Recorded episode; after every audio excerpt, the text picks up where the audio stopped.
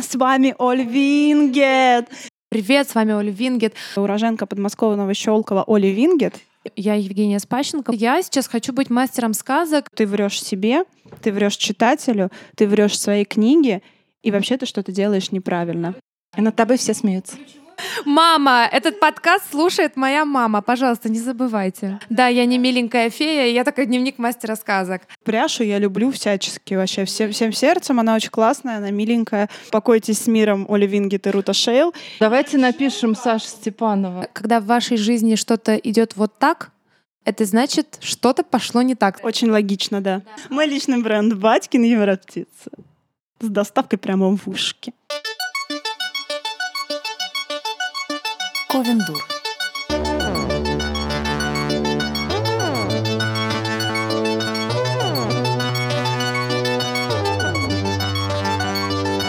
Всем привет! С вами наш окололитературный стендап Ковендур и я, Евгения Спащенко. Оль Птицева. И Саша Степанова. И сегодня я начну со своих новостей, потому что они у меня есть, в отличие от девочек, потому что мы пишем уже четвертый подкаст за неделю, и наши новости просто не успевают накапливаться, так же, как и прочитанные нами книги, но все равно мы сейчас это сделаем. Стахановцы. А, да. Новость у меня такая немного дурацкая, но она очень метафорически описывает все мои отношения и с людьми, и с предметами, и с этой жизнью, и со Вселенной. Просто в миниатюре. Недавно я пошла в Кальцедонию покупать леггинсы.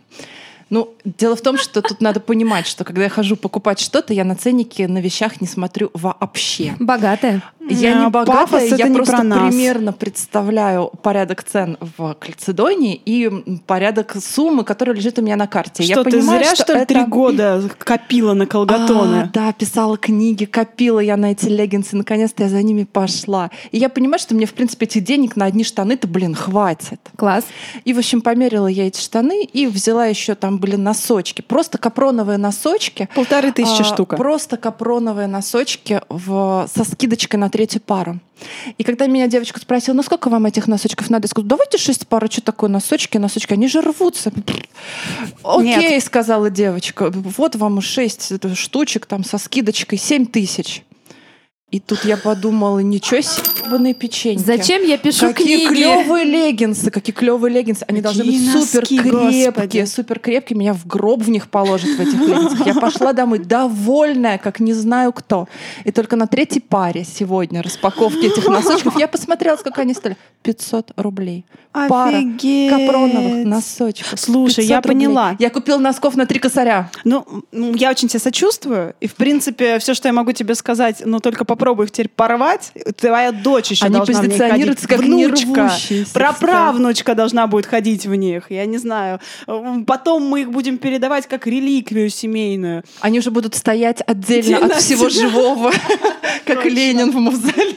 Знаете ли, девы, когда я говорила, что у меня нет новостей, я имела в виду нормальные новости. Таких-то у меня хоть отбавляй. Давай. Давай. Ну, ну нет. А вот у Жени, друзья мои, на презентации э, был бронеливчик.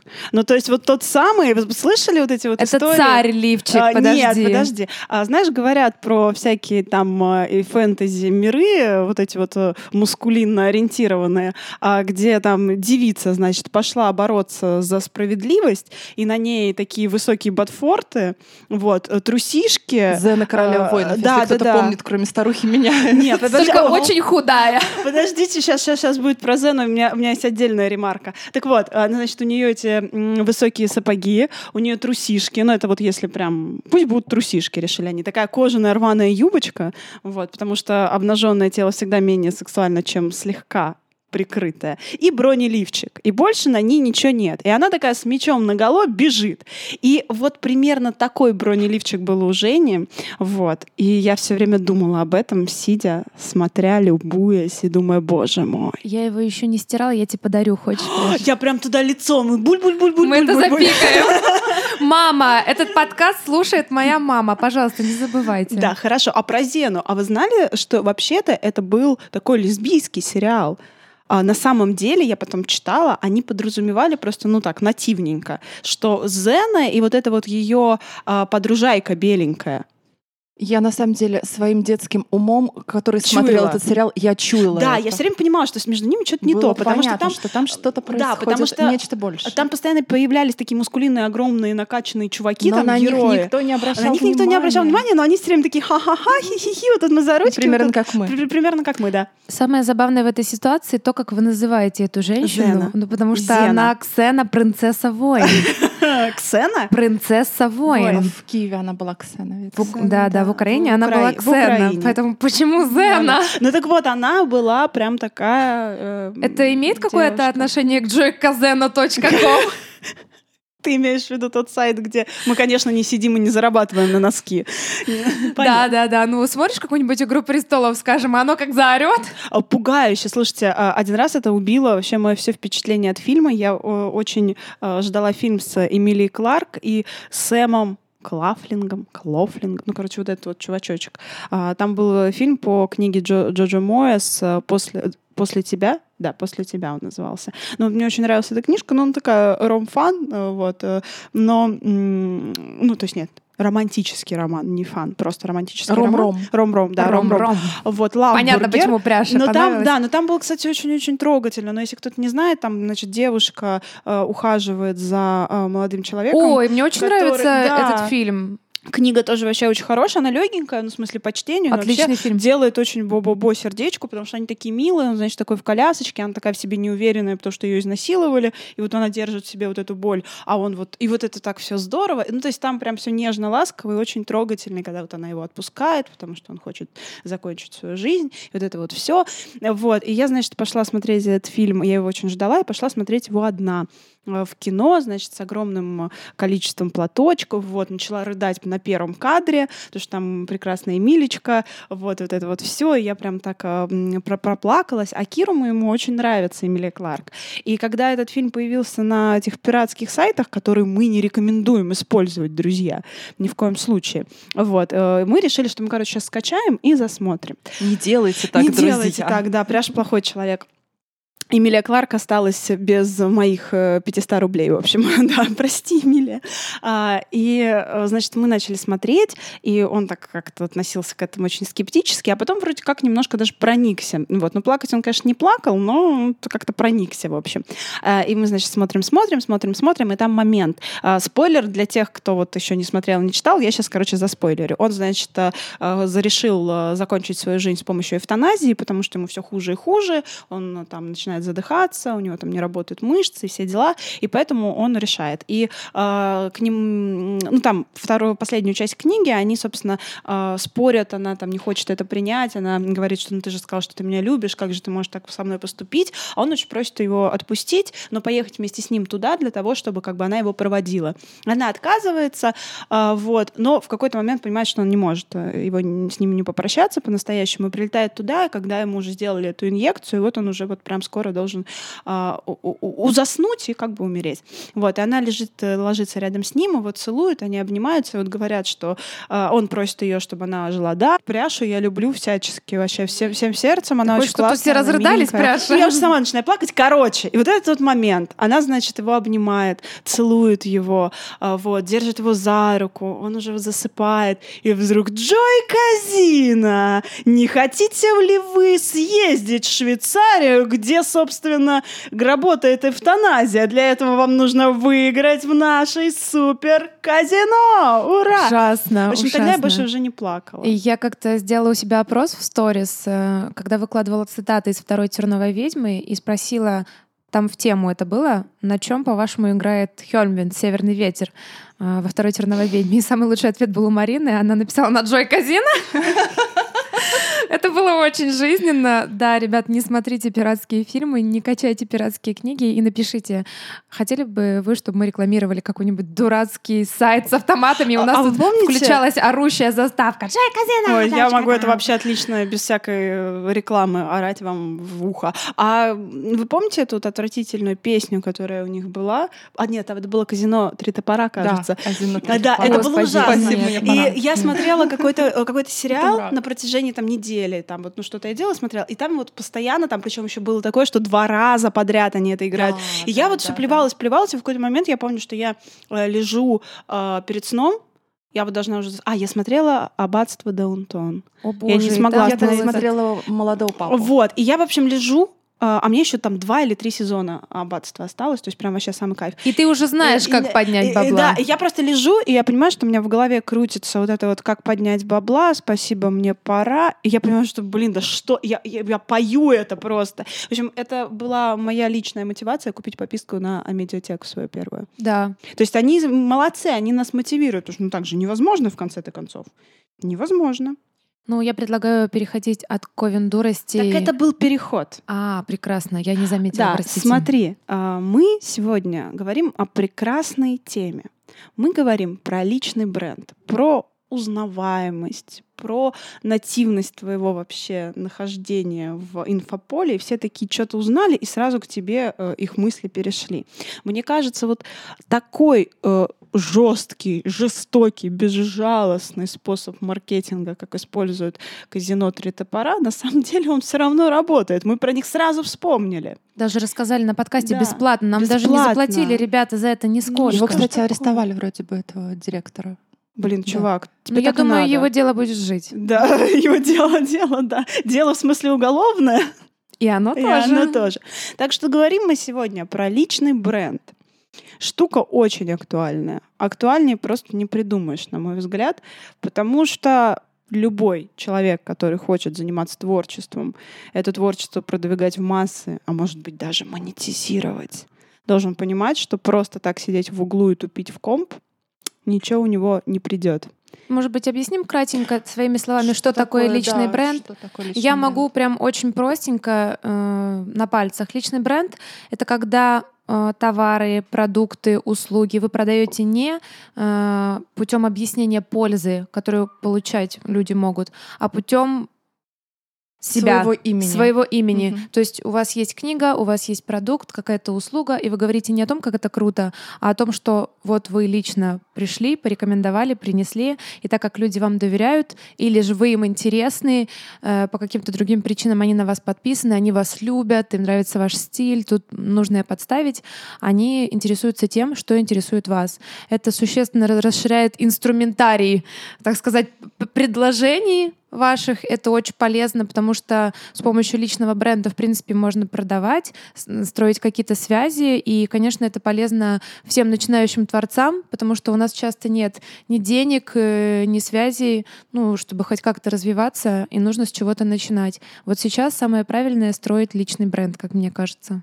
Ну, Как вы думаете, какая площадка сейчас самая такая прям продающая, развивающая? Ну, Я думаю, что в плане личного бренда самая такая перспективная, скорее всего, Инстаграм. Она продающая, потому что Телеграм тоже перспективная, но непонятно же пока, как там вот монетизировать. В Инстаграме все намного А, понятнее. смотри, дело в том, что да, Телеграм немного по-другому относится, мне кажется, к личному бренду. Там все-таки ты запоминаешь название канала, который читаешь, а вот именно сам имя, фамилия Лицо? человека, его лицо, его, да, кто он такой, оно там скрыто где-то в инфе. Ты можешь даже не знать, кто ведет этот канал, просто читать его и не понимать, откуда эта информация на тебя снисходит. А в, Инстаграме в этом смысле представлен именно ты более непосредственно.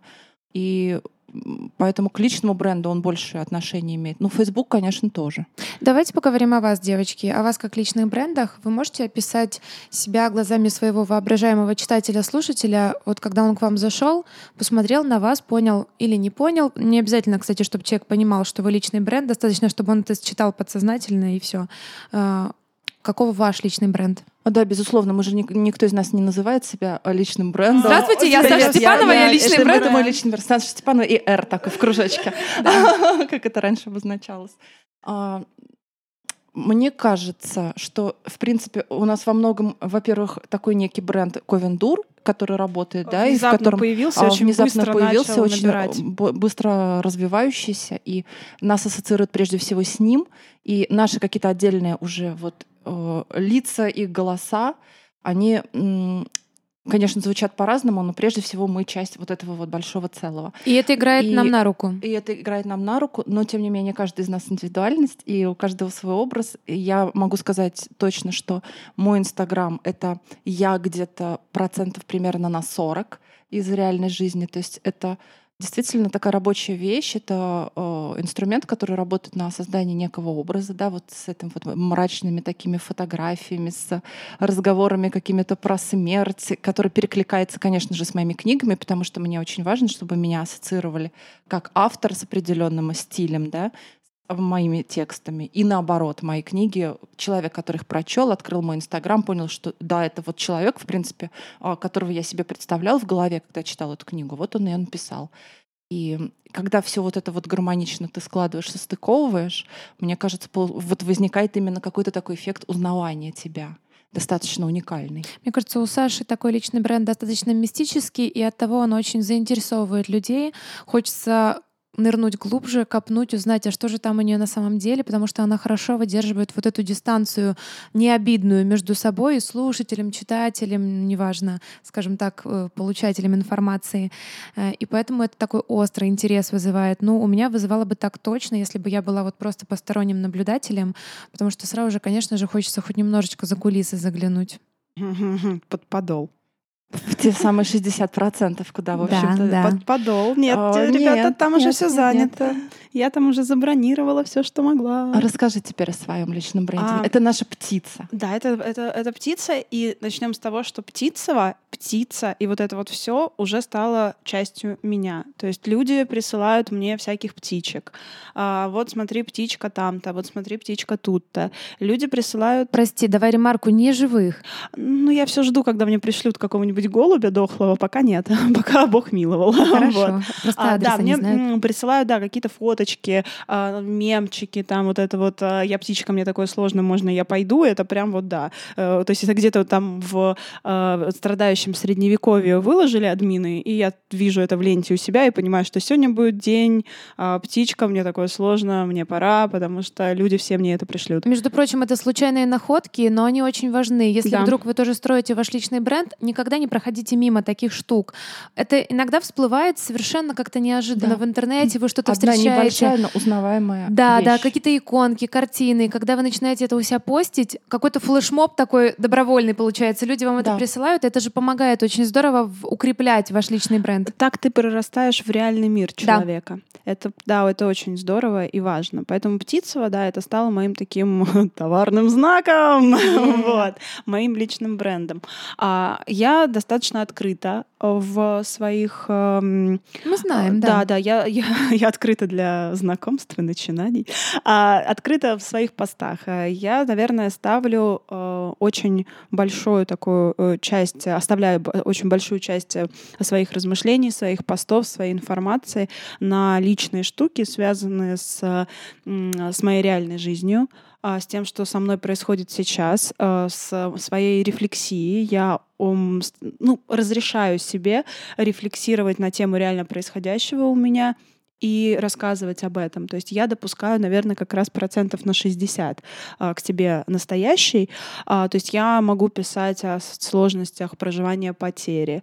А, для меня это был такой большой показательный момент, когда умерла моя бабушка. А, я поняла, что а, ну, когда прошел вот этот вот первый шок, э, первое осознание горя, потери, э, которое, понятное дело, я проживала с самыми близкими мне людьми, э, то в какой-то момент я почувствовала внутреннюю потребность рассказать об этом своим читателям. И это тоже ты. И это тоже я, причем сделать это максимально честно, не там давя на жалость, не там рассказывая какую-то красивую историю, а просто сказать, что вот со мной такое произошло и что я чувствую. И это было в момент, когда я ехала, собственно, с всех этих ритуальных а, мероприятий. И э, я написала текст, наверное, вот вообще его даже не перечитывая, просто это было вот моей внутренней потребностью. Я поняла, что если этого не сделаю, то я вот тут вот в автобусе закричу. И э, у меня не было сети, я просто выложила и выключила телефон. И когда я приехала в Москву, я включила, и я поняла, что там просто шквал поддержки причем от совершенно незнакомых мне людей, которые пишут не какие-то банальности, а пишут, слушай, со мной тоже так было, я терял, мне было больно, я вот скрывал свои чувства, а сейчас я это прочитал, вспомнил и расплакался, и мне стало легче. И вот от этой вот э, совместного переживания потому что потеря людей, которые нас растят, которые всегда были рядом, это очень общая боль, мы все через это проходим. И э, когда ты вместе с кем-то это проживаешь, это становится легче тебе и становится легче тем другим людям, которые становятся ты транслятор, а они принимают это. И э, тогда, наверное, это был один из вот таких инсайтов, которые я словила. Я подумала, что а ведь это реально уже часть моей жизни, от которой я не хочу никуда уходить. А, поэтому для меня это история из детства, которые я рассказываю. Это история из вот я еду куда-нибудь и вот вижу вот такое и рассказываю. Это вот самые личные штуки, а, конечно, с ограничениями определенными. Да, я только хотела сказать, что тут нужно быть осторожным и мерить только по себе. Да. Только вы можете решить, насколько откровенным вам быть в ваших соцсетях, не знаю, публичных высказываниях, а, потому что нужно будет быть готовым к результатам, вот даже к этому шквалу эмоций да. на самом деле готовы не все. И я даже в своей жизни встречалась с тем, что человек жаловался, я вот написал, поделился, и мне не нужны эти эмоции. Нужно понимать, что э, ты бросил камушек, и рано или поздно пойдут круги. В... Если ты к кругам не готов, тогда не бросай. Э, либо можно отключить комментарии к определенной или записи, так, да, да, написать, ребят, я вот это вам сейчас сказала, я не тяжело, я не хочу там, да, получать какую-то обратную связь. Например, я знаю, что э, моему моему мужу э, не нравится быть максимально публичным, ему некомфортно там вместе записывать сторис, там, чтобы я рассказывала о каких-то штуках в наших взаимоотношениях, поэтому э, я это уважаю, и совершенно спокойно э, знаю, что вот эту часть своей жизни я оберегаю сильнее, потому что иначе моему близкому человеку будет некомфортно, а никакой личный бренд не стоит некомфортности Конечно. рядом находящимся людям. Да, безусловно. У меня есть интересная история, как раз, мне кажется, она иллюстрирует хорошо понятие личного бренда. А, когда я только начинала как-то активно публиковаться в соцсетях и завела Инстаграм, у меня сначала был просто Инстаграм мастер сказок, я писала там обо всем. Естественно, понемножку начинала писать о книгах, потому что они входили прочно в мою жизнь. И потом постепенно я решила завести отдельный аккаунт «Дневник мастера сказок» и оставить его таким творческим. Когда информации стало уже критично много, и было странно постить ее там для каких-то друзей, которые не в курсе моей литературы, литературной жизни. И когда постепенно у меня начал отстраиваться личный бренд, я поняла, что наличие двух аккаунтов этому мешает. Сейчас объясню почему. Потому что личный бренд — это когда ты пишешь о своем деле, грубо говоря, в кавычках, и немножечко о себе, о своих реакциях на мир, применительно к тому делу жизни, около него. Это тоже все себя включает личный бренд. Когда я поняла, что я пишу все личные истории, как бы сливаю их в свой первый аккаунт, а о творчестве пишу как-то рафинированно во второй. Это перестает работать. Да, это перестает ты работать. Перестаешь быть настоящая ты. Да, и люди туда-сюда мечутся, там прочитали, здесь прочитали. И вот сейчас я прям приняла осознанное решение э, уйти от первого аккаунта. Я его не закрывала. Время от времени я туда буду что-то постить, возможно, вообще без подписей или что-то на темы вообще никак не касающиеся э, творчества и литературы, но их все меньше. Я понимаю, что все касается в моей жизни сейчас. Все так или иначе касается. Вот. Для каких-то фотографий из поездок. Но, в принципе, всех э, приглашаю сейчас прямо во второй аккаунт. Э, не только на этом подкасте, а вообще. Ну, потому что там как раз хочется быть наиболее открытой, э, строить этот самый личный бренд так, чтобы не распыляться. Потому что ресурса это отнимает много, и когда есть еще какие-то каналы, еще какие-то просто соцсети, я для себя поняла, что вот просто соцсети, просто рассказывать что-то о себе мне не надо.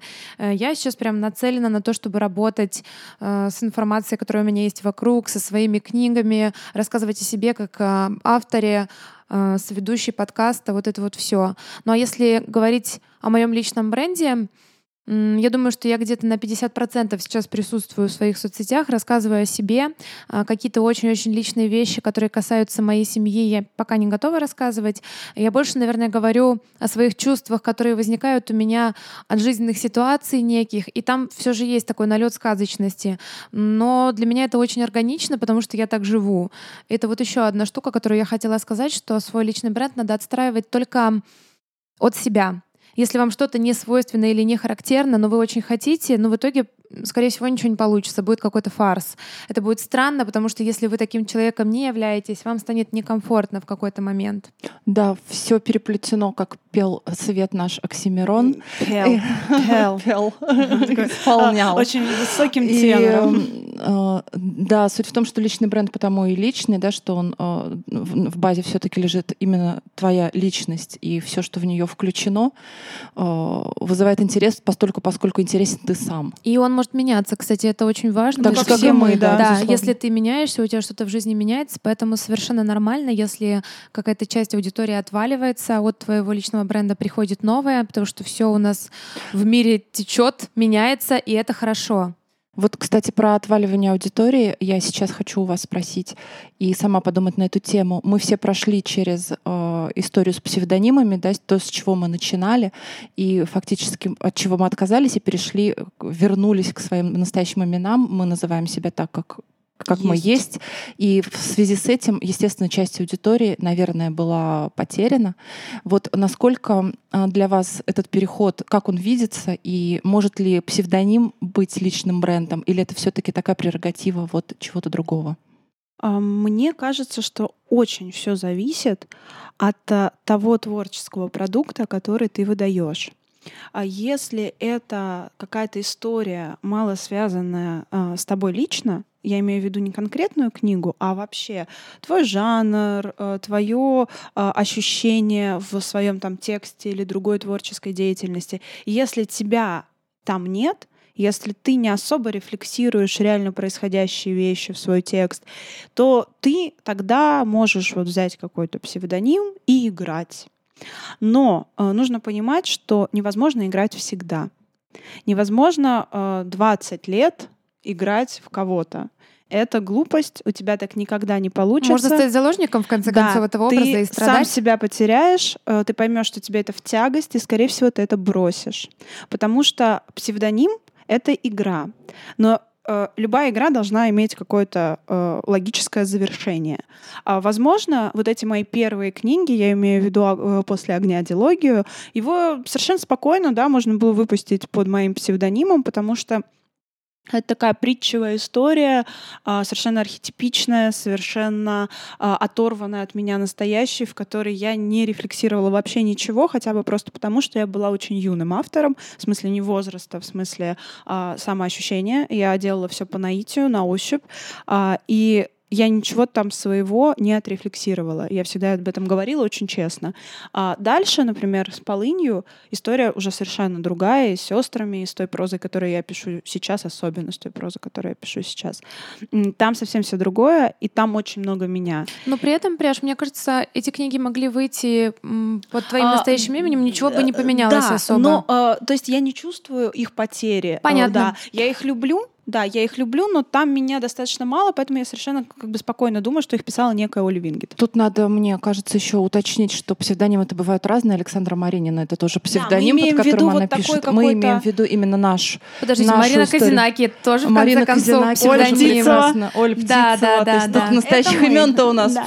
Но это мы. А, то есть Да. я имею в виду, может быть, он фантазийный, да, какой-то, либо а, американизированный. То есть это игра, а, и она не может быть личным брендом, потому что мы говорим, а, ну, по крайней мере, вот в моем понимании, в моем ощущении, потому что, а, ну, довольно странно, если я с утра встаю, хочу сфоткать своего котика, вот, и говорю, с вами. Вингет. И тебе еще при этом 50 лет. Да, еще мне при этом 50 лет, и вот это вот, э, знаете, когда я поняла, что все, баста, пора с этим что-то делать, так больше нельзя. Свой очередной день рождения. А, нет, пока что. А я поняла, знаете, когда, когда написали, что уроженка подмосковного Щелкова Оли Вингет, и я Это поняла, что очень, очень, очень не очень. жить так нельзя. Все, то есть как бы это такой фарс, который смешно вообще его озвучивать. И если ты пишешь серьезные книги для себя по своему ощущению, они Про серьезные. свою страну в Да, своей ты, стране. ты пишешь э, что-то, что вот твое, ты, блин, э, пишешь про то, в чем ты живешь, о чем ты думаешь, что у тебя болит, и ты остаешься Оли Вингет, то ты врешь себе, ты врешь читателю, ты врешь своей книге, и вообще ты что-то делаешь неправильно. Над тобой все Ну, смеются. Ключевое это, что как раз твои ощущения во главу А всегда очень важны да, твои во главу собственные угла ощущения. поставлены, потому что если бы тебе было комфортно быть Олей Вингет, я уверена, что ты бы нормально записывалась и щелкала, и говорила «Привет, с вами Оля Вингет», потому что у тебя в голосе бы звучало, что тебе так классно, комфортно, и книги у тебя были бы, скорее всего, подходящими. Они были бы другими. Да, да, да. А, То есть- но я — это я, и я не Оли Вингет. Да, да, и тут важна вот такая ремарка, если вдруг вы себя ощущаете и отождествляете с псевдонимом американизированным, там, не знаю, неважно каким, любым, и вам комфортно, вы понимаете, что это на 100% в ваше творчество попадает, пожалуйста, скорее всего, у вас с этим будет все хорошо. Если нет, то, возможно, в какой-то момент просто это поменяется, и нужно быть готовым к тому, что придется все менять, но это сложно, потому что аудитория привыкла к какому-то имени, к какой-то информации, нужно вот доносить сто раз одно и то же, в это нужно уже будет снова какие-то деньги вкладывать, и это нелегко. Э, Я нашла для себя э, способ облегчить и обезболить вообще э, вот этот переход.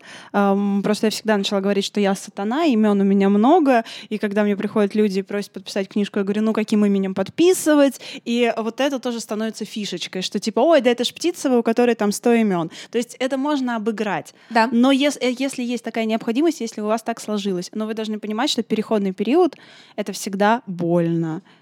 Я сейчас перестала даже это спрашивать, я просто подписываю своим именем, ставлю свою Да-да-да. паспортную подпись на Всё, книгах. всё. Вот, да, в первое время, конечно, сначала у меня был специальный автограф придуман для Руты Шейл, сейчас его уже нет. И в этом смысле меня очень порадовал опросик, который я делала вчера в Инстаграм. А, Я спрашивала людей, с с кем я, с каким именем сейчас именно я ассоциируюсь, и у меня все-таки произошел этот переход, что сейчас я Степанова, благодаря во многом Ковину Дур. Я прям только Меня это Степанова. безумно радует. Да, Рута Шейл уже постепенно отходит в прошлое. Хотя если бы вот я тот же самый опрос сделала, скажем, год-полтора назад, сто процентов там было было бы соотношение по-другому. 100 к нулю в сторону Руты Шейл.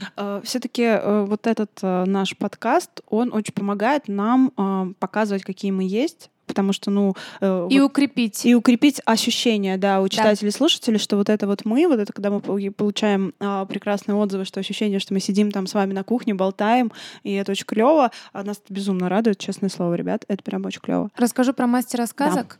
А, Когда только я придумала этот псевдоним, я еще училась в университете. Я сейчас понимаю, что это было очень по-детски, но в очень хорошем смысле этого слова. Потому что когда ты только начинаешь, тебе сложно говорить от своего лица. Тебе нужно чем-то прикрыться. Да, нужно иметь какой-то Огр- огромную, да, поддержку, самомнение, опять-таки в хорошем смысле слова, ты должен понимать, что да-да-да, я гений, я могу писать от себя. Э, Я знала в подростковом возрасте, в детстве, всегда знала, что я талантлива, мне об этом говорили учителя, говорили родители. Они всегда говорили, что тебе есть над чем работать, но у тебя, безусловно, есть талант. Я это прям понимала, у меня не было с этим проблем. Но также я понимала, что э, за моим именем как будто ничего не стоит. И если я придумаю себе другое имя, это будет мое мироощущение намного лучше отражать. И так и было. Какое-то время мне было очень хорошо называться мастером сказок Чароитом. Э, Я писала в каких-то ЖЖшечках э, от лица мастера сказок. Э, Где-то в соцсетях тоже регистрировалась. И символично, что первые книги я тоже так подписала. У меня очень сильно возмутился папа. Ему хотелось, чтобы я была, ну тогда я еще под девичьей фамилией творила, ну потому что я была Ну, не всем замужем. родителям этого Да. Да, да, они очень хотели, но я понимала, что нет. Для меня вопрос так даже не стоит, потому что я сейчас хочу быть мастером сказок. Это мне очень помогает рассказывать свои истории. И вот сказка о невесте Полоза и Кейптаун, которого нет, вышли а, под псевдонимом.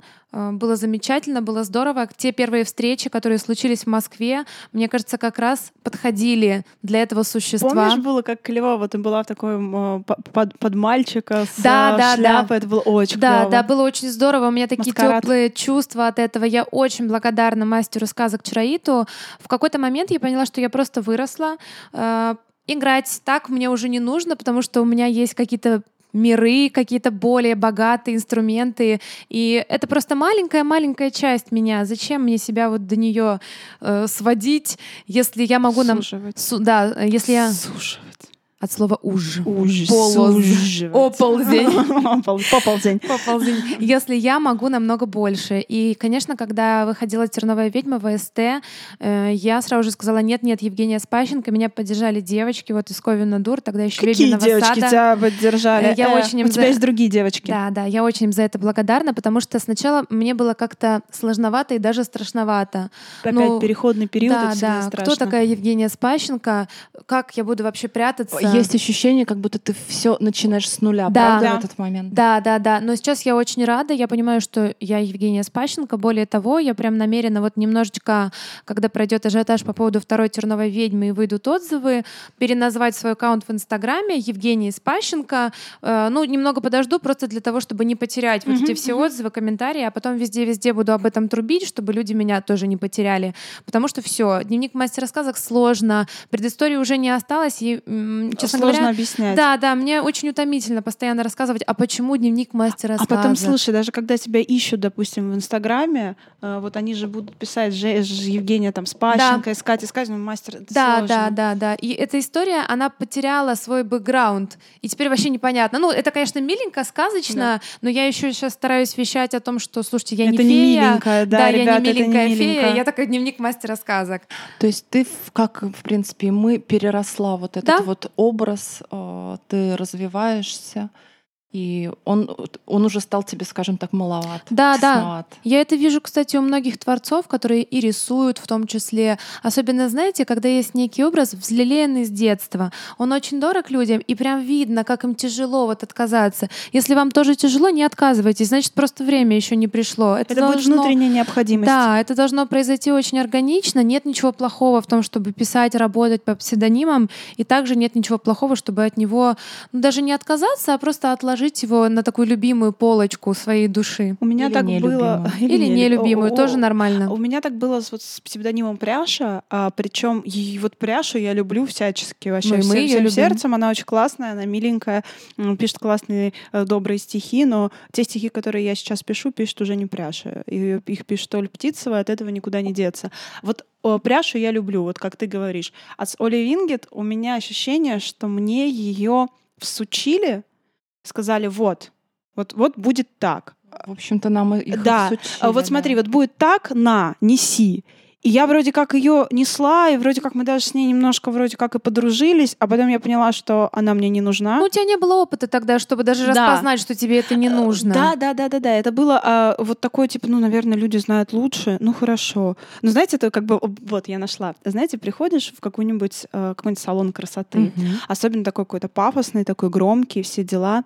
Вот, садишься, значит, в кресло, и тебе говорят, короче, тебе нужна челка. А ты думаешь, блин, я не хочу челку. Ну, не хочу, ну, блин, ну не хочу. Ну, послушай меня. Тебе нужна челка, тебе будет охуенно. Все будет просто топчик. Вот.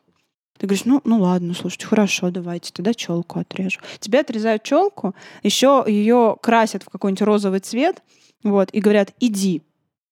И ты идешь, и вроде тебе неплохо, ну как так интересненько, вроде все говорят, ой, тебе так идет, все Свежо, дела, свежо. свежо, да, ой, как свежо, прям молодец, да. И ты ходишь, ходишь, ходишь, ходишь, и чем дальше она вот растет, тем больше ты понимаешь, господи, зачем я это сделал? Мне, не- мне может быть и хорошо, но это не я, мне Не- некомфортно, да. мне плохо так. И потом ты мучительно ждешь, пока она отрастет. А потом у тебя выходит уже четвертая книга, и ты говоришь, ребята, ну come on, Послушайте, у меня давайте уже напишем челка. Саша Степанова. У меня уже челка по плечи. Нет, это уже не челка, остановите. Там была же история, что мне вот на эту детскую книгу... Детская книга, ну какая Рута Шейл, ребята? Ну какая Рута Шейл? Детская книга «Ключ от послезавтра». И я уже видела обложку, на которой было написано «Саша Степанова». Это моя прям боль. Но в итоге книга вышла под Рута Шейл. Я не думаю, что милые дети стали больше покупать этой книги из-за того, что я написала Рута Шейл. Совершенно нет. Ну, давайте поговорим про Сашу, раз уж мы к ней плавно подступили. Кстати, с Сашей у меня наибольший внутренний конфликт с ее псевдонимом. Потому что если Оля Винген для меня было нормально, ну, то есть я на тебя смотрю, правда, видимо, от того, что у тебя много имен, Сатана. да, это для меня звучит в моей душе приемлемо, скажем так, то Саша для меня вообще никакая не Рута Шейл, я даже не могу ее так назвать. И И э, во времена, когда именно так были подписаны ее книги, всем своим знакомым, когда я рассказывала друзьям, я говорила Саша Степанова, ну да, там она пишет под псевдонимом, это вот так всегда выглядело. То есть для меня это было каким-то бревном в глазу всегда.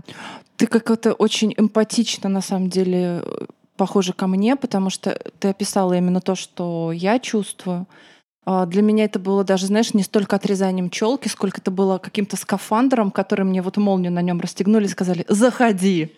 Добро пожаловать! Welcome! И ты не можешь в нем, в общем, ни рукой, ни ногой пошевелить, он абсолютно тебе не по размеру, не, не по тебе, и, и выглядит не так, как ты, и тебя не видно там. И вот это было такое жуткое ощущение вообще диссонанса полнейшего. То есть в какой-то, вре- в какой-то момент действительно мне казалось, что меня два человека. И это была жуткая жуть. А тело где? А, да, вот а куда делось тело? Я его закопала там на заднем дворе. Послушайте, я должна рассказать эту историю. Саша, разреши мне Давай. рассказать историю про самосожжение. Давай. Черепаха любви. Да, чер- мы- ребят, это просто наша общая да, история. это наша общая история. Э, Мы никому, мне кажется, ее особо не Сейчас рассказывали. будет бомба. Да, Уберите, пожалуйста, детей Эм, беременных женщин да. и сотрудников издательств. всяческих. А, Послушайте, в общем, была история. Это был момент кризиса практически дна. Ну, то есть, э, э, когда ты внутренне подходишь к пониманию, что нужно резко что-то менять, что ты больше не можешь. Знаете, вот в школе, помните, рассказывали революция, коренной переворот. Вот коренной переворот необходим, то есть низы больше так не могут, а верха устали так жить. Вот это было про нас. И я приехала к Сашке, мы налокались винишко, причем очень рано днем. То есть я приехала часов в 10, и мы сразу начали локать винишко. Мы лежали на полу. И, да, мы, мы лежали на полу э, в ощущении, что мы находимся в полнейшей депрессии. Вот, э, пили вино и говорили, Боже мой, ну что, в какой момент мы оказались в этом говнище? Что происходит? Причем это было, знаете, ощущение, что у тебя плохо все по всем фронтам. Просто ты на дне и снизу уже не стучат, потому что это, это ты, тот, то- кто да, стучит. ты, ты стучишь, да, вот это э, действительно было Э, черное, да, ужасное. Да, я спускалась там, знаете, на Ярославском вокзале, смотрела на этих бомжей и понимала, что в принципе а, уровень удовольствия от жизни у нас где-то вот рядышком. И то. И то, У да. них получше. У них получше, у них как бы это, они ближе к центру. Вот. И э, мы, значит, лежали на этом полу, а у Саши э, сбоку на кухне на доске висела пришлеплена одна из наших э, афиш, а, на котором были крайне счастливые наши лица, такие «М, клево, и подпись «Оли Вингет Рут Шейл». И мы смотрели на этих дебилок, по-другому было не сказать. Мы прям ненавидели себя в тот момент. Был такой жуткий момент неприятный. Ну, когда ты находишься в депрессивном каком-то таком состоянии слома, ты ненавидишь себя, ненавидишь всех, всех обвиняешь, себя обвиняешь, что это вся херня. Вот. И мы, в общем, лежали-лежали на этом полу. Я говорю, Саш, все, короче, пойдем и сожжем. Кого? Нас, сказала я. Саша сказала, пойдем, и только потом поняла, что я про афишу. Вот. Расстроилась Очень огорчилась. Да, ну потому что вот он выход, да, выход А у нее уже раз и завещание написано. Она такая, вот у меня все готово. Мы не просто пошли жечь, у меня рядом с домом есть, был, сейчас его уже нет, заброшенный детский сад, такой прям совершенно... капище языческое. Да, это выглядело как капище, расписанное э, граффити, вот этой всей, всей красотой, заброшенные верандочки, там сломанные качели. И мы набрали во фляжку, налили вина и взяли афишу, взяли зажигалку и пошли. Причем мы пошли, у меня было ощущение, что мы идем э, хоронить э, любимого, не знаю, хомяка, э, который так достал, что вроде как и сам его придушил, но очень переживаешь. И мы такие идем, идем, идем, по- пошатываясь, там время час дня, мы такие уже пошатывающиеся, пришли на эту э, развалины, а, подожгли афишу, выпили вина, а, передавая друг другу фляжку, вылили на пепел еще вина, типа Окропили его, да, да. покойтесь с миром Оли Вингет и Рута Шейл. И потом начали публиковать, э, собственно, э, короткую прозу под своими именами. И э, потом у нас, да, у меня вышли сестры под Оли Вингет, э, Рут Шейл издала «Вечные истины», но в этот момент мы понимали уже точно, что это не наш путь, что так не будет. И это уже было принятое решение, а все остальное это обязательства, которые у нас были, мы их там вот так и заканчиваем. рождаются личные бренды, друзья. Нужно бухать и жечь, жечь и бухать. Но если подытожить все сказанное адекватно,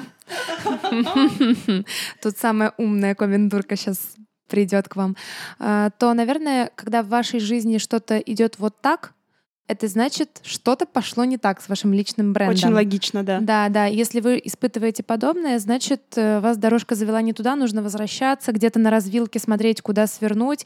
Это не очень страшно, это нормально, когда так происходит. Нас же никто не учил этому. Послушай, мне кажется, у нас не было конкретно у каждой личного бренда. У нас был бренд серии.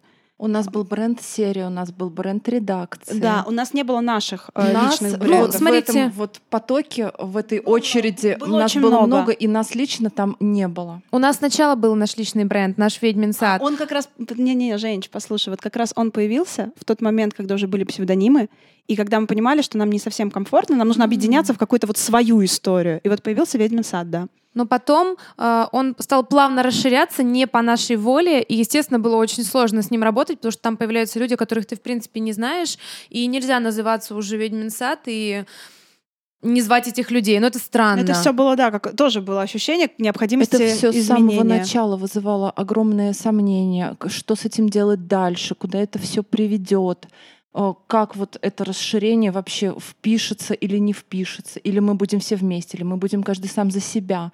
И в конечном итоге вышло так, как вышло, потому что, ну, действительно, больше четырех уже толпа. И все, что делаем мы, и ну, мы не на броневике, и мы не можем как бы за такое огромное количество Ну, народа мы не, что-то Да, мы не делать. паровоз, мы не, как У бы не меня тячим. часто спрашивают, э, что произошло с ведьминым садом, почему вы не ведьмин сад. И я каждый раз объясняю все просто и прозаично, что, ребят, нельзя называться ведьминым садом вместе с серией и при этом себя как-то это странно. отмежевывать от этих авторов, При том, говорить, что, что, кто-то это... из нас даже для этой серии ничего не написал. Да, да, это действительно, ну, это просто технически очень странно. И плюс, мне кажется, вот именно «Ведьмин сад» в какой-то момент мы перестали им быть именно даже по эмоциональной, настроенческой наполненности. Так же, вот как мы этого. выросли из псевдонимов, мы выросли Да, из э, э, сложно этой оставаться концепции. э, ведьминым садом, когда лежишь э, на полу с фляжкой вина. Ну, реально сложно. Поэтому, мне кажется, Ковендур на данный момент это самый приятный, комфортный и правильный вот э, концепт, который мы только вообще могли придумать. Нет, мы не будем издавать серию Ковендур. Да, да. нет, нет, нет, нет, нет. Я предлагаю поговорить э, о каких-то советах, о том, как отстроить свой личный бренд или хотя бы с чего начинать. Можем мы как-то помочь людям, которые нас слушают, чем-то поделиться опытом своим? Э, Наверное, нужно в первую очередь решить, что за площадку ты выбираешь. А, Ну, контактик мертв, на мой взгляд, э, очень субъективный. Там, конечно, еще что-то происходит, но как-то оно, не знаю, может быть, просто не в моем инфополе. Вот, на мой взгляд, Facebook, он э, не совсем про то, потому что там все-таки такой, ну, по крайней мере, по моим ощущениям, Живой там- журнал Level да, это живой журнал, и люди там такие в общей, в общей своей массе возрастные достаточно. Мне там комфортно общаться, допустим, с людьми с курсов, там клево там добавить кого-то э, клевого, клево добавить Мероприятие там очень мероприятие, да. Ну, то есть вот это вот все, да, А, это часть, на мой взгляд, может быть, личного бренда. Остается Инстаграм и Телеграм. Еще YouTube каналы не Да, забывай. но опять же, мне сложно, я не визуальщик, я поэтому Да, не да, но мне кажется, это крутой канал продвижения. Да. И даже тот же Ковендур, он мог бы спокойно выходить на YouTube-канале, просто у нас нет мощностей для этого.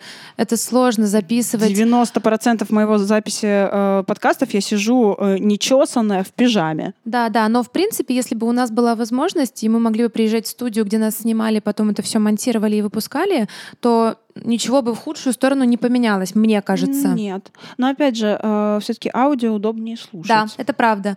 В общем, совет о том, чтобы выбрать свою площадку, платформу, он архиважный, потому что вы не сможете на первых порах распыляться, вы просто сдохнете.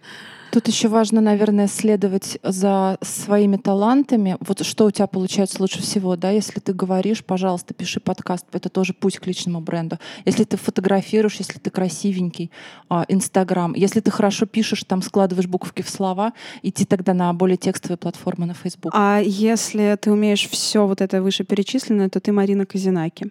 И тогда, в принципе, тебе можно ничего не делать, тебя будут любить все люди, потому что ты красивенькая, хорошенькая. У Но тебя... тебе все равно приходится все делать, делать и делать, Потому что делать тебе и нужно, делать. нужно кушать. Да, потому что тебе нужно Потому что мы кушать. сидим на кухне Марины Казинаки, записываем без нее и поджираем тут все, что у нее есть в Мы закромах. мор и чума, понимаете? Мор и чума. Мы вот мы уйдем, а у Марины тут одни коты обглоданные значит, мы уйдем? Посуду. Мы никогда не Мы никуда не уйдем. Собираемся. Так, значит, от меня будет совет номер два. Улучшайся. Между прочим, можно... Улучшайзинг, как у меня муж называет свою да. работу дизайнером. Нужно Прекрасно. немножко включить улучшайзинг. Именно из-за желания улучшаться мы с девочками пошли на курс «Выступай легко» от Питерской школы ораторского мастерства, А, потому что если вам кажется, что мы говорим хорошо, а нам так не кажется, то правы мы. Самое главное это как вы сами себя чувствуете, потому что вам выступать, вам что-то выкладывать, вам делать. Если у вас есть какие-то сомнения в себе, не нужно себя пилить, страдать, а прям нужно поискать курсы, не знаю, онлайн-занятия, каких-то кураторов, менторов, в зависимости от того, чем вы занимаетесь, и попробовать пойти, попасть к ним для того, чтобы получить знания, получить навык. Часто... Обратную связь еще получить, да, это да, очень да. важно. И, между прочим, часто эти знания и навык, они не так критичны сами по себе, как то, что вы знаете, что у вас этот навык есть, это вам дает уверенность. Это так работает, и так в том числе работают, мне кажется, многие какие-то курсы, такие тематические. Это очень правильно правильно, очень здорово. Поэтому если вы рисуете и что-то выкладываете, идите дальше, учитесь рисовать. Если вам кажется, что вам не хватает знаний в области продвижения, ищите, как их получить. Как правило, если вы ограничены в средствах, не обязательно иметь миллион. Можно э, найти какие-то розыгрыши, написать о том, что вам очень надо, вы готовы э, кого-то прорекламировать или просто попроситься, или получить, например, э, какие-то возможность заниматься без обратной связи, ну просто получить доступ к курсам. Да сейчас э, на ютубчике, мне кажется, есть лекции всего. Можно Вообще научиться на э, принимать роды у бегемота. Свежевать бобра. Можно свежевать бобра. Можно понять, как э, собрать атомную бомбу. Ну, в принципе, всему сейчас можно научиться на Ютубе, было бы желание. Только подходите всегда критически, ребят, потому что э, лично я не люблю советы из серии «только так и больше никак».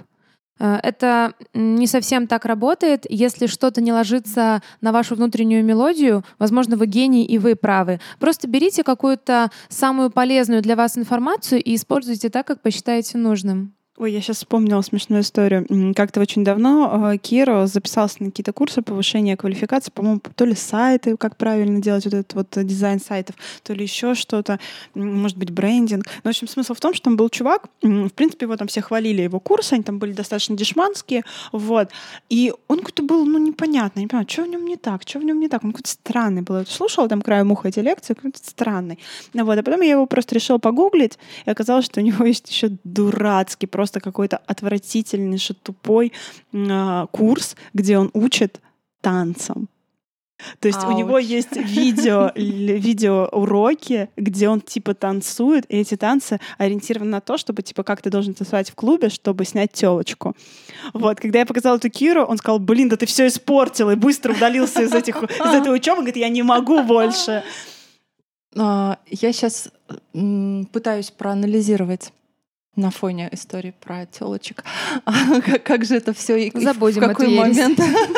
Это был батькин юмор. Люди говорят, что он заходит. Батькин юмор заходит. Может быть, он нас и продвигает, как раз наш личный да, бренд. Вот именно. Мой личный бренд Батькин юмор от птицы. С доставкой прямо в ушки. В кружке. Так, все, хорош, давайте. Пытаюсь понять, в какой момент это все переросло из, вот именно в работу над личным брендом. Сначала у меня был Инстаграмчик, Инстаграм у меня появился.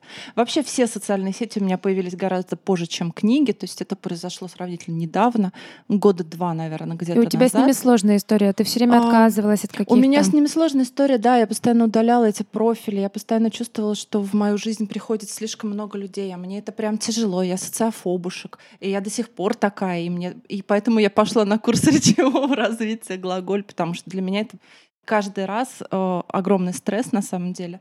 Сейчас, конечно, стало уже полегче. И да, в соцсетях у меня была вот эта долгая история, когда сначала казалось, что я сейчас напишу клевую книгу, она всем понравится, и на меня подпишутся. У меня всегда группа ВКонтакте была. И что на меня будут подписываться люди. Нет, не работает. Потом стало казаться, что я напишу вторую книжку, и на меня подпишутся люди. Нет, не работает. Потом ты начинаешь уже немного врубаться в законы рынка и понимать, что надо что-то разыгрывать, надо вложить какие-то деньги. Да, это работает, но не очень, потому что денег у меня не очень много. И тогда, в общем, когда произошло все это, собственно, кумулятивное чудо, я думаю, все это началось э, с нашей коллаборации. Как только ты с кем-то объединяешься и делаешь что-то общее, пусть это да, не книги, это какие-то сайт-проекты, э, это какая-то движуха помимо твоих основных занятий, твоей, твоей основной деятельности. И ты это делаешь вместе с людьми, которые заинтересованы в том же самом, и вы делаете это вместе, и вы идете в одном направлении. И получается супер профит, объединение э, энергии в одно, и польза от этого не только тебе, но и, в общем-то, всем участникам. Это самая крутая вообще штука. Третий совет. Найдите людей, похожих на вас. И э, это перестает быть мучительным. Вот сейчас я, короче, все сделаю. Это перестает быть и потом мучительным. это становится фаном, частью твоей жизни, огромной частью твоей жизни. Ты чувствуешь себя в компании, ты чувствуешь себя внутри потока и процесса, и это очень круто. Когда ты сидишь просто на кухоньке, и все записывают подкаст, а ты пока под столом плачешь, и у тебя есть время, чтобы поплакать под столом, а они тут что-то поговорят. Потом ты вылезаешь и начинаешь вот таким голосом, как будто и все все, нормально. да, все работает, все Коллаборация это же еще всегда очень круто, потому что если ты чего-то не умеешь или делать не хочешь, то велика вероятность, что найдется человек, который Безусловно. это сделает. Можно же разделить обязанности, делегировать в конце концов. Да, у кого-то получается что-то лучше одно, у кого-то другое. В любом случае, даже там уследить за бесчисленными потоками информации, которые у нас сейчас вокруг нас, да, кто-то одно увидел, Четыре кто-то головы другое. лучше. А да, в четыре кто-то головы. красивенький так- а просто. кто-то просто красивенький. Да а кто-то ладно, умеет всё. девочки, вы тоже ничего. Это вообще был не комплимент, Пряша, как бы. Ну так да. Окей, Я, да, я тут недавно выложила пост, что говорят, что умные и красивые не приживаются в нашей стране, их скидывают в яму. А у нас получилось. Все, да. Давайте обсудим Казинаки, пока ее с нами нет. Слушай, ну клевая. Да, но я хочу о ее проблемах поговорить. Опа! Я знаю, что у Марины на самом деле достаточно большая такая проблема с личным брендом, потому что она умеет делать все и хватается за все. Смотрите, она у нас иллюстратор, очень крутой. Она фотограф. Она писатель, она, в принципе, блогер, публичная личность. И, естественно, когда обо всем понемногу она у себя рассказывает в соцсетях, это часто рассеивает внимание аудитории. Люди, которые вот только-только пришли, они могут не понять, э, вот и- из серии, подождите, тут про это, про то, про все. Вы вообще кто? Чем вы занимаетесь? Как вам кажется, это ей скорее в плюс или в минус? Честно, я не замечала вот того, что у Мариночки какая-то там суета и непонятно сразу о всем. Мне кажется, в этом а, прелесть личного бренда, потому что человек может э, рассказывать о всем, что составляет этого человека, и это все становится интересным, потому что это все с ним связано. То есть вот так вот я красиво готовлю завтраки, а вот так я хожу на секс-вечеринки. Это сейчас я про Чеснокову. Или, допустим, про Ольгу Равцову, который, да, человек личный бренд. Вот так вот я смешно записываю сторис, а вот так я перевожу э, фильмы для Кубик в кубе. Это же про Марину. Она человек личный Вот, бренд просто. Да, так как То я есть все, что она делает, становится ее частью, трендом. да, частью ее э, образа становится трендом, становится интересно, красиво, ярко. Она еще круто одевается. Все делает клево. Да, да, и люди часто у нее спрашивают про одежду. Ей прям сам Бог велел брать какую-то рекламу э, одежды не потому, что она на этом может заработать, что-то вам втюхать, а потому что она искренне это носит, как-то красиво сочетает, и естественно люди на это реагируют. Они спрашивают, а что, а как, а а когда? еще Марина очень клево друзей подбирает. Прям такими да. классными. Да, да, мне кажется, Марина это про нее. Она А, человек личный И бренд. вот э, к этому, собственно, еще вот я хочу приложить свою мысль. Сейчас эм, мне кажется, люди как раз потихонечку, зрители там Инстаграма и прочие участники, они э, приходят к пониманию, что человек интересный, интересен во всех своих сферах жизни. И вот тогда мы понимаем, что любой человек, который хочет быть успешным сегодня, он должен быть универсалом. Он должен иметь несколько областей, в которых он хороший, интересен. Он должен уметь подавать свою э, бытовую жизнь как-то вот с какой-то Пускать фишечкой. в глаза, наша Да, любимая. это наша любимая. Вы посмотрите, какое количество блогеров э, сейчас выпускают книги о том, как вот они живут, о своей деятельности, обо всем на свете. Еще все снимают сторис, показывают вот и свою жизнь. И, в общем, это такой современный сериал, мне кажется. То есть э, сторис и вообще Инстаграм и Телеграм как в качестве текста доба- добавочного, это такой э, сериал. То есть мы э, следим за жизнью людей. Э, у Да, меня мы живем в ситкоме. да, мне э, иногда кажется, что вот эти вот блогеры крупные, которых я смотрю, я как бы в части их жизни, потому что я вот знаю, что вот там кто-то сегодня проснулся, кто-то поел, вот там-то другой туда походил. И э, для меня это нормально. Но когда я понимаю, что моя жизнь, ваша жизнь, наша жизнь тоже для кого-то сериал, мне становится немного не по себе, потому что я к этому еще не привыкла окончательно. Но это так. Если ты активен в сети, если ты себя позиционируешь как личный бренд, ты для кого-то становишься сериалом. При том, что у нас, в принципе, подписчиков там, да, 2-3 тысячи, э, сравните там с крупными блогерами, у которых Всё равно это 78-100 работает. тысяч.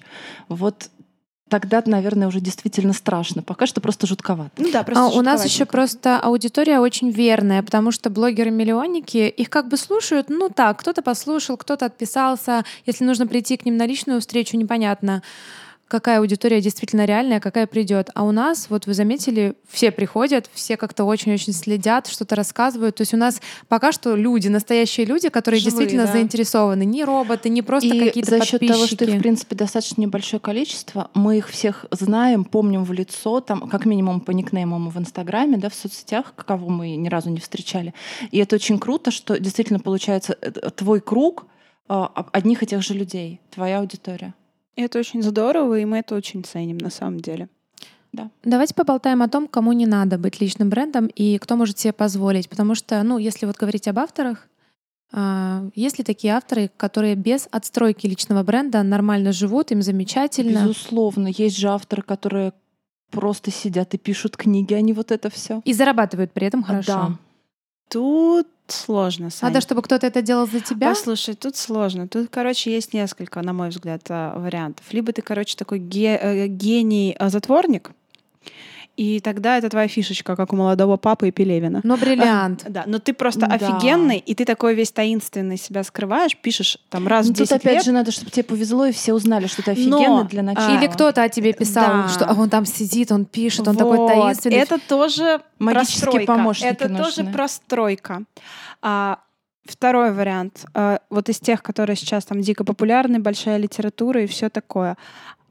Они начинали, и они вот эту свою суперпопулярность а, получали в момент, когда еще это не было настолько активно. Ну, тут еще надо сказать, что в большой литературе суперпопулярных тоже единицы. Да, ну вот они вот эти вот редкие, да, они возрастные зачастую, и они вот э, устаканились, там, заняли свою нишу и свое имя получили в тот момент, когда это все еще был не очень а, а, глаголь. Я иду к тебе. глаголь. Я буду глаголить. Вот, они э, тогда это, да, получали свои имена, когда это еще не было суперактивно, и не было такого потока информации. Сейчас это шквал информации.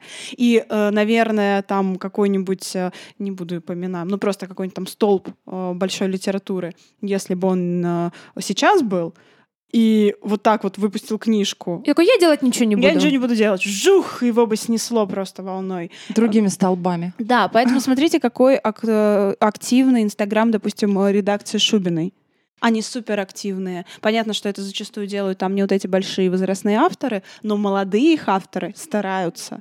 То есть они тоже начинают работать над своим личным брендом. Над это своими- очень круто, когда та же самая коллаборация между издательством и автором. Вот те же книги там у Григория Служителя, да, книга вышла уже очень-очень давно. Она на но пике. она просто повсюду, А потому что повсюду. что эти можно встречи, сказать, встречи. А, про, да, что можно сказать про Гришу? Да, он там музыкант, он актер, он э, театральный актер, он там устраивается со своими друзьями, То есть, смотри, актерами это не жизнь чтения. книги, которую, как Это нам говорят, заканчивается через человека. два месяца. Нет, это жизнь человека. Она не заканчивается, она, она живет вместе. Да, просто и- человек несет эту книгу. Это я, это я написала. И вот мы- издательство несет ее тоже. Потому что они понимают, что это им э, важно и Выгодно. выгодно. То есть это вот выгодно. у них настолько все проработано хорошо и взаимно, что это действует. Да. Дорогие социофобушки, это для вас грустные новости на самом деле, потому что если вы очень-очень хотите, но делать что-то для этого не готовы, Никто Очень, очень велик шанс, что тогда ничего и не будет. Я, в принципе, прекрасно понимаю таких людей, потому что мне тяжело всегда быть публичной. Я человек-волна,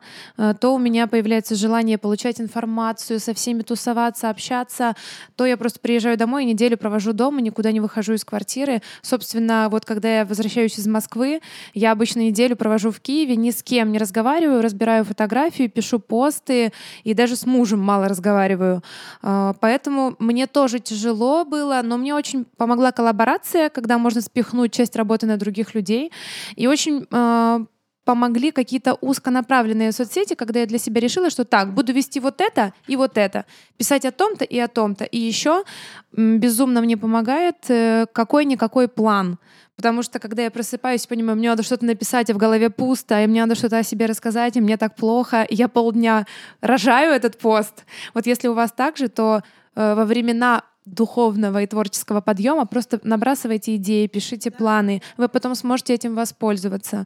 И да, если вдруг э, вы пока морально не готовы э, вот это все строить, делать, выкладывать, э, не расстраивайтесь, если результатов не будет. Возможно, нужно подождать, чтобы вы немножко морально к этому больше подготовились. Или начинать с совсем маленькой площадки. Но вот если абсолютно ничего не делать, то абсолютно ничего, ничего и не будет. А, да, надо купить лотерейный билет, во-первых. Во-вторых, я предлагаю плавно перейти к второй а, повестке нашего Я, да, я хотела еще сказать, это сейчас будет такая внезапная не к месту. Очень важна шапка в Инстаграме.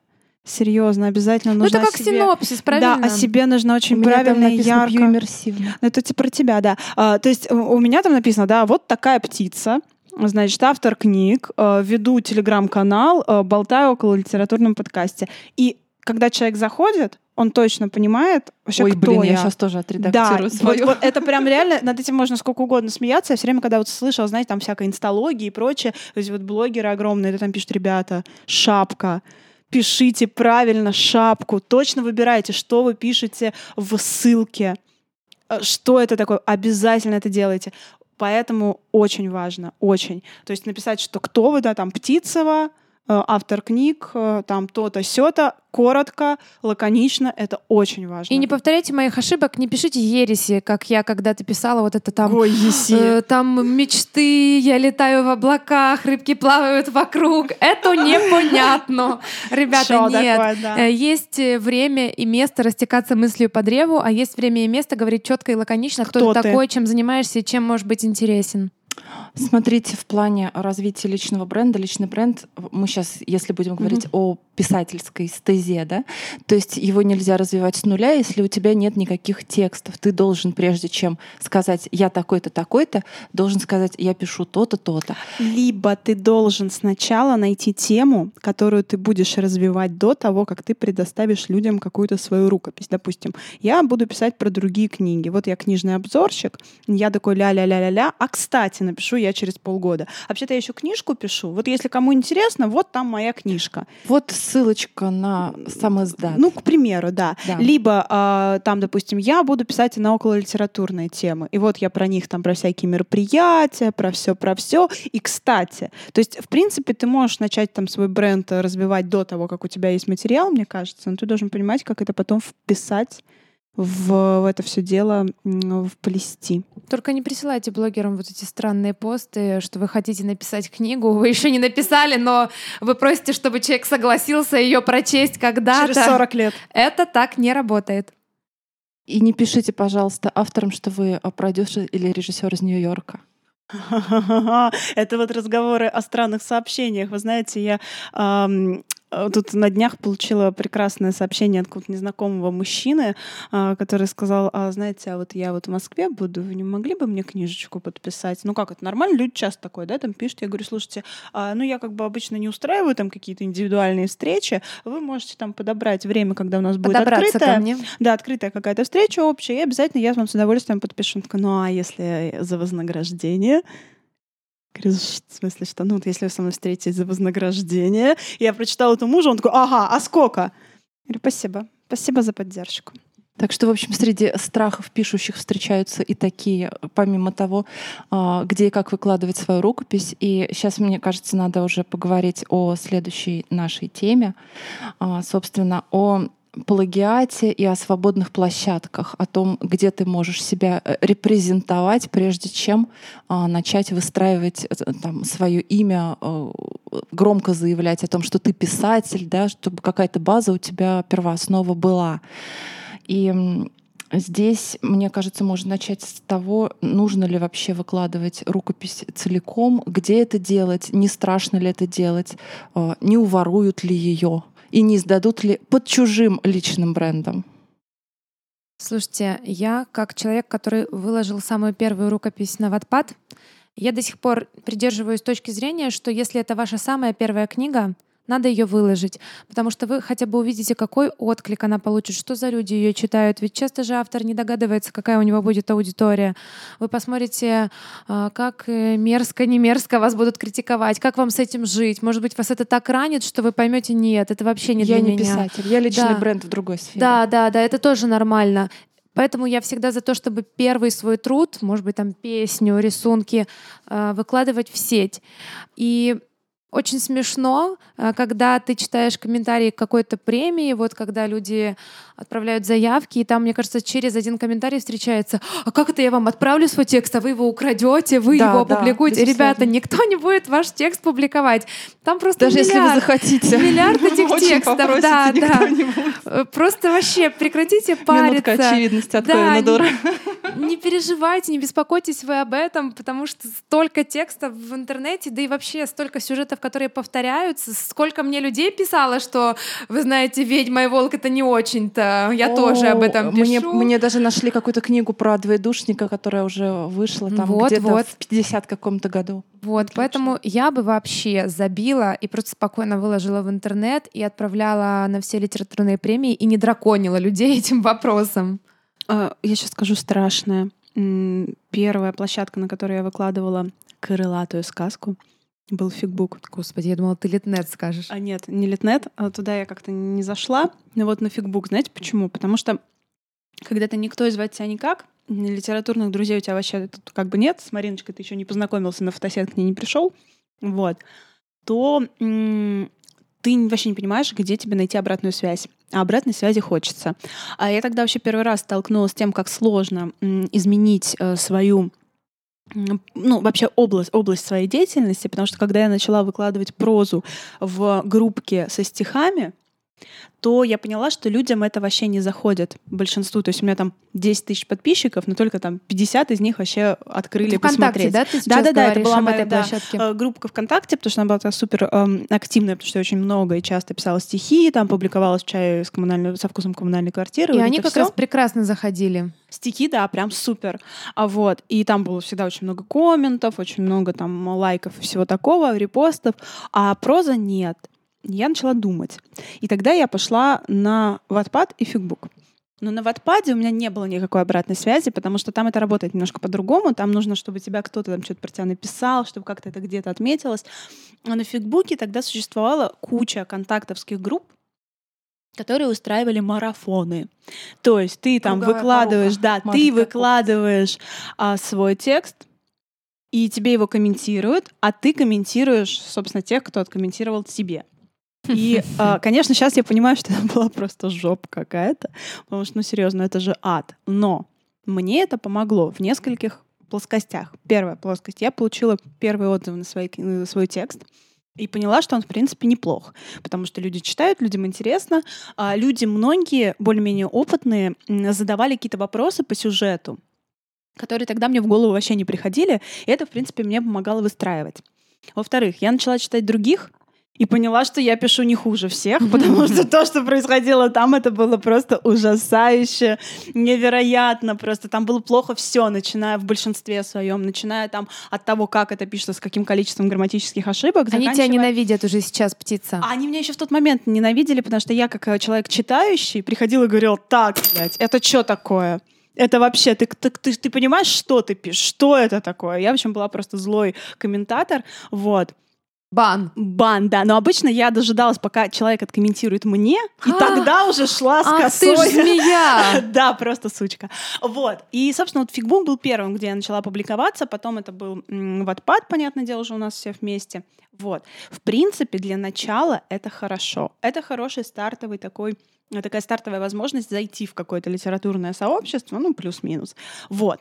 Но вот сейчас я не вижу внутренней необходимости что-то где-то выкладывать, вообще нет. Там, у меня для этого есть короткая проза, там я могу выложить какой-то кусок, там, почитать все дела. Потому что мне не нужна ни обратная связь, ни сама я не собираюсь вот э, читать э, ну, то есть мне нужна обратная связь в процессе написания. И сама я тоже не планирую читать там фигбуковские нетленочки.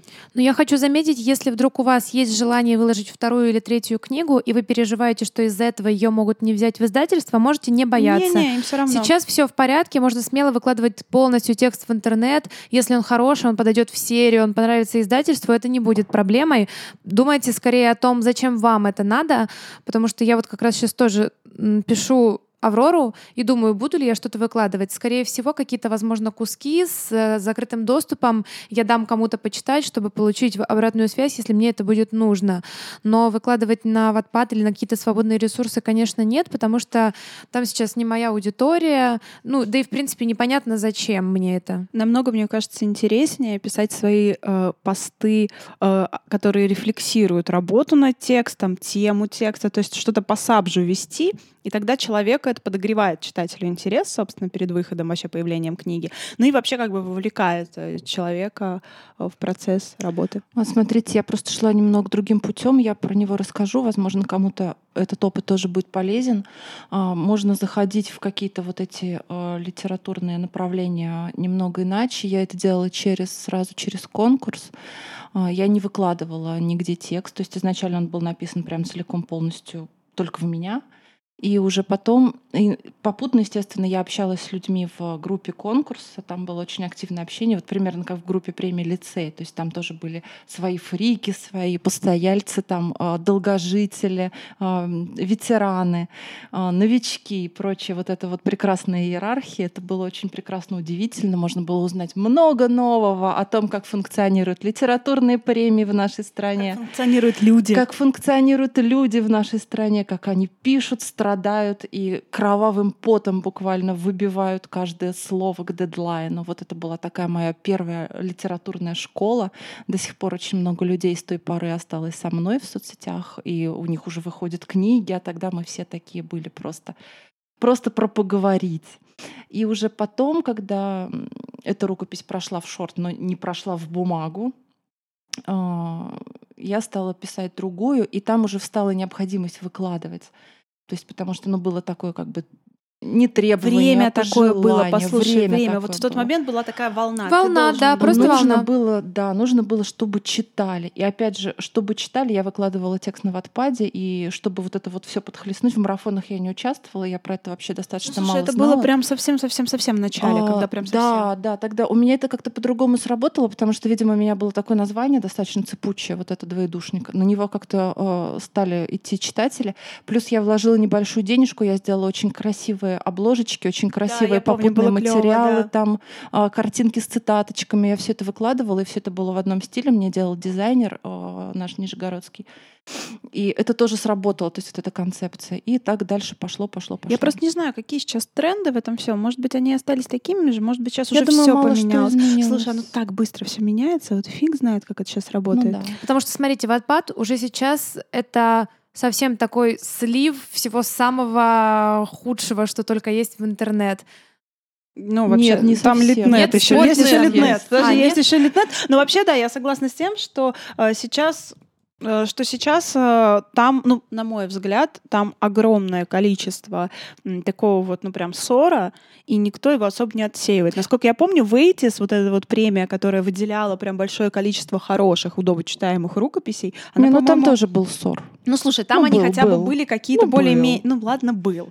Но все равно это был хоть какой-то процесс отсеивания. Так, может быть, я ошиблась, тогда прошу прощения, но э, у меня есть несколько знакомых авторов, которые мне присылают иногда поржать ссылки с Wattpad, и почему-то это все время какие-то Ну, ужас. подожди, странные рассказы. Мой старший братик, вот это. А, Но я- подожди, я- какая-то это новый порнуха? тренд. Ну да, это да, который да. мы пропустили. Э, И еще очень многие пишут про Пошли на Ватпад, Сань, загружай, загружай, поехали.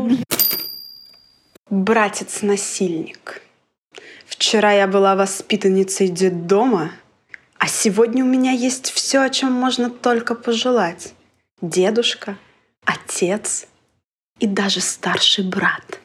Но он аморальный извращенец, который склоняет меня к близости. Зверь, который не успокоится, пока не получит меня. Он думает, что я его личная сексуальная игрушка. Но я должна бороться. Пока есть силы, но демон сильнее, он будто питается моей слабостью. И зачем я только согласилась залезть в этот дом наспор? Нужно было бежать без оглядки.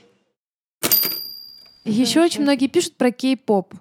Боже мой. Так как мне это Боже вообще не мой. интересно, и для меня это, ну, сразу же показатель аудитории такой очень юной, мне это не интересно. Я Это- понимаю, что там в основном какие-то фанфики, что такое. Но вот этот старший братик, он мне не дает покоя. Я думаю, надо разобраться, как с драконами, с этими братиками. И, возможно, второй сезон у нас пойдет под, под слоганом. Он, он пойдет живее. Вы просто не слышите, это я сейчас фейспалмлю. Бьюсь об лоб, потому что, ну, серьезно, ребята, что за дичь? И как вы, наверное, уже слышали, вот в нашем подкасте с э, издательством «Клевер», очень много все-таки просеивается в отпадовских рукописей. И не только в отпадовских. Да, Но, тем не менее, редакторы издательств продолжают все-таки обращаться и возвращаться к самоиздату, искать там какие-то новые имена, потому что, видимо, ну, не хватает информации через самотек. И какие-то такие найти действительно интересные, хорошие работы, уже выложенные в сети, это очень важно для издательства. Ой, можно я тогда расскажу про Литрес самоиздат, прям коротенечко? Конечно. А, Это такая новая платформа, которая относится к большому э, магазину электронных книг Литрес, про который все знают. Оно всего два или три, два года у них Литрес самоиздат, эта платформа. Там, в принципе, может любой человек выложить свой текст, э, пройти модерацию, вот, выложить его в магазинах э, электронных книг. А Можно бесплатно. Можно, собственно, за денежку. Плюс ты указываешь разнообразные виды эм, лицензий, которые ты отдаешь Литрес самоиздату, и от этого зависит э, то, как они будут тебя продвигать. А, насколько я понимаю, у них сейчас уже появился а, пакет э, продвижения платного, наверное, какой-то там дополнительный, но даже тот, который у них, в принципе, считается бесплатным, работает очень хорошо. Потому что у меня вот эти две книжки, которые там есть, это «Зрячая ночь», сборник короткой прозы, и «Фаза мертвого сна», повесть, они там продаются на самом деле очень неплохо. Расскажи про этот пакет А, бесплатного продвижения чуть да, подробнее. а, Там, э, насколько я понимаю, они э, вот эту вот э, таргетированную рекламу бросают, то есть у людей это появляется в всяких там баннерах, выплывающих и прочее. Вот, они у себя там на сайте ее продвигают, там вверх выкидывают. Вот, и у, у меня прям туда постоянно капает денежка, такая плюс-минус, ее можно там снимать каждый квартал, и, э, ну, ну, ну сколько, ну так вот, давайте уж так, как Юра Дудь, я по суммам скажу. Ну, тысяч пятнадцать, вот эти вот каждые э, там три месяца я с этого дела э, получаю просто вот, ну, потому что Это очень получаю. неплохо. Да, то есть и, и это реально очень круто. Ты не прилагаешь особых усилий, но люди продолжают читать на Майбуке и вот э, покупать на э, Литресе. Но тут надо быть готовым к тому, что если ты пока не личный бренд, То нет. скорее всего, Никто может не никто обнаружить твою заметит. книгу. Да. Но то, что у тебя твоя книга будет, допустим, на Майбуке, и ты такой приходишь, начинаешь, там, не знаю, в издательство, или ты приходишь, например, э, ну, просто рассказываешь, да, своим читателям, где тебя можно почитать, то фраза «Ой, я там на Ватпаде вешу», или вот смотрите, у меня есть бесплатная, в бесплатной подписке на Майбуке.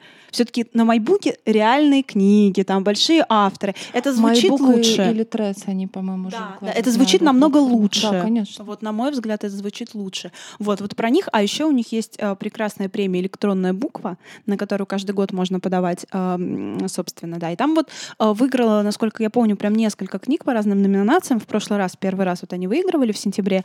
И сейчас все эти книги вышли. Да, они э, издаются. Причем они издаются не через там Литрес или э, как-то там через какие-то такие там Ридеро. Они издаются прям вот в издательство, их пристроили. Потому что издательства, я думаю, тоже пристально следят за такими премиями, потому что, как я уже говорила, они очень-очень сейчас заинтересованы в поиске новых имен, Хорошая литература. новых имен, новых талантливых авторов, да. И я тоже как Где раз, бы это ни было. как раз сейчас издаюсь через Литрес, потому что две мои первые книги, они очень маленькие, и я долго пыталась решить этот вопрос с издательствами, а, но я прекрасно понимаю, что сложности с их продвижением, в принципе, с их продажей, и, возможно, их появится вариант издать, когда я буду еще более известным автором, и люди их купят, невзирая на а, их размер, э, ну, Ну, может быть, это какая-то антология будет, может быть, да, там это как-то да, вместе да, да. всё. И тогда, да, действительно, можно их будет издать. Внеформатно А, как-то. а сейчас они себе там лежат, их И прекрасно хорошо. покупают, Вот. да, и мне приятно, и читателям, потому что когда я их убрала, я просто каждую неделю получала э, какие-то посты, а сообщения. где, а что, куда? Да, да, я подумала, ну зачем, зачем я их спрятала, кому, кому это выгодно? Вот, пусть они там висят. Так что если у вас есть какая-то проза, может быть, короткая проза, или которую вы не хотите издавать, а, можно ее опубликовать на Литрес самоиздате, получать какую-то копеечку, ну и просто вот свое нахождение там. А если у вас нет никакой короткой прозы, тогда читайте книги из нашей домашки Политрея. Ура! Кто начнет? Давайте я начну. У меня я принесла вам э, сегодня много книг. А, моих любимых. А, Первые, значит, на самом деле это три книги, но они в антологии выходят, поэтому я назову их вместе. Это Уильям Блейти «Изгоняющий дьявола», Дэвид Зельцер «Знамение» и Жозеф Ховард «Демьян». Все эти три книги экранизованы. Это, можно сказать, old school жанра ужасов, а, жанра такого об экзорцизме, скажем так. Это прекрасные книги из моего детства, я их прочитала. И из моего, наверное, между прочим. Наверное, да я тоже, лет в 12 или в 11, вот так они все у нас были собраны. И, кстати, а, в двух из этих книг главного героя зовут Демьян. И это имя, как и Демьян, мне все время казалось каким-то прям очень демоническим. Зверь ты, Дема, и нет а, в тебе души. Да, да, да.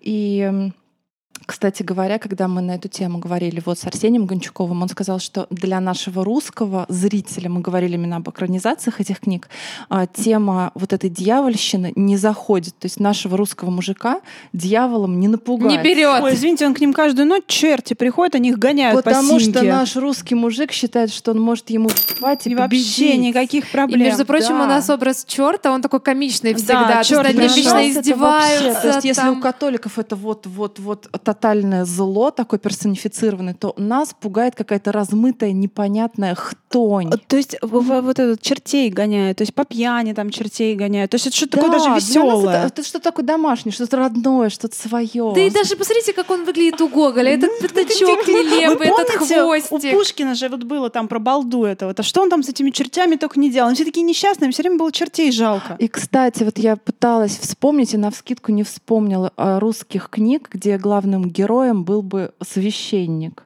У Знаю Гоголя я Ви. одну, но скоро вы тоже ее узнаете. Скоро будет, а... да, скоро будет. Ожидайте.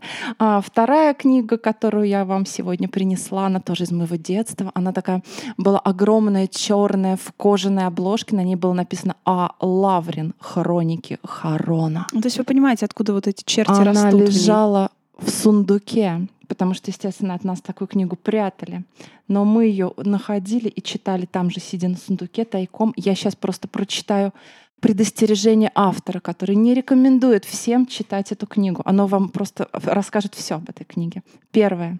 Не поднимать руку на ближнего своего, а также по возможности и на все живое, включая цветы и деревья. Второе. Не читать эту книгу людям слишком эмоциональным, склонным к экзальтации и подобным вещам, а также не давать ее детям и подросткам моложе 17-18 лет. Третье. Не рассматривать данный труд как апологию смерти. И четвертое, мое любимое, не торговать этой книгой на черном рынке. Боже О, мой, боже. это так иммерсивно, боже мой. То есть сейчас вы должны были просто очень много понять Личный бренд из Сашки попер. О моем личном бренде.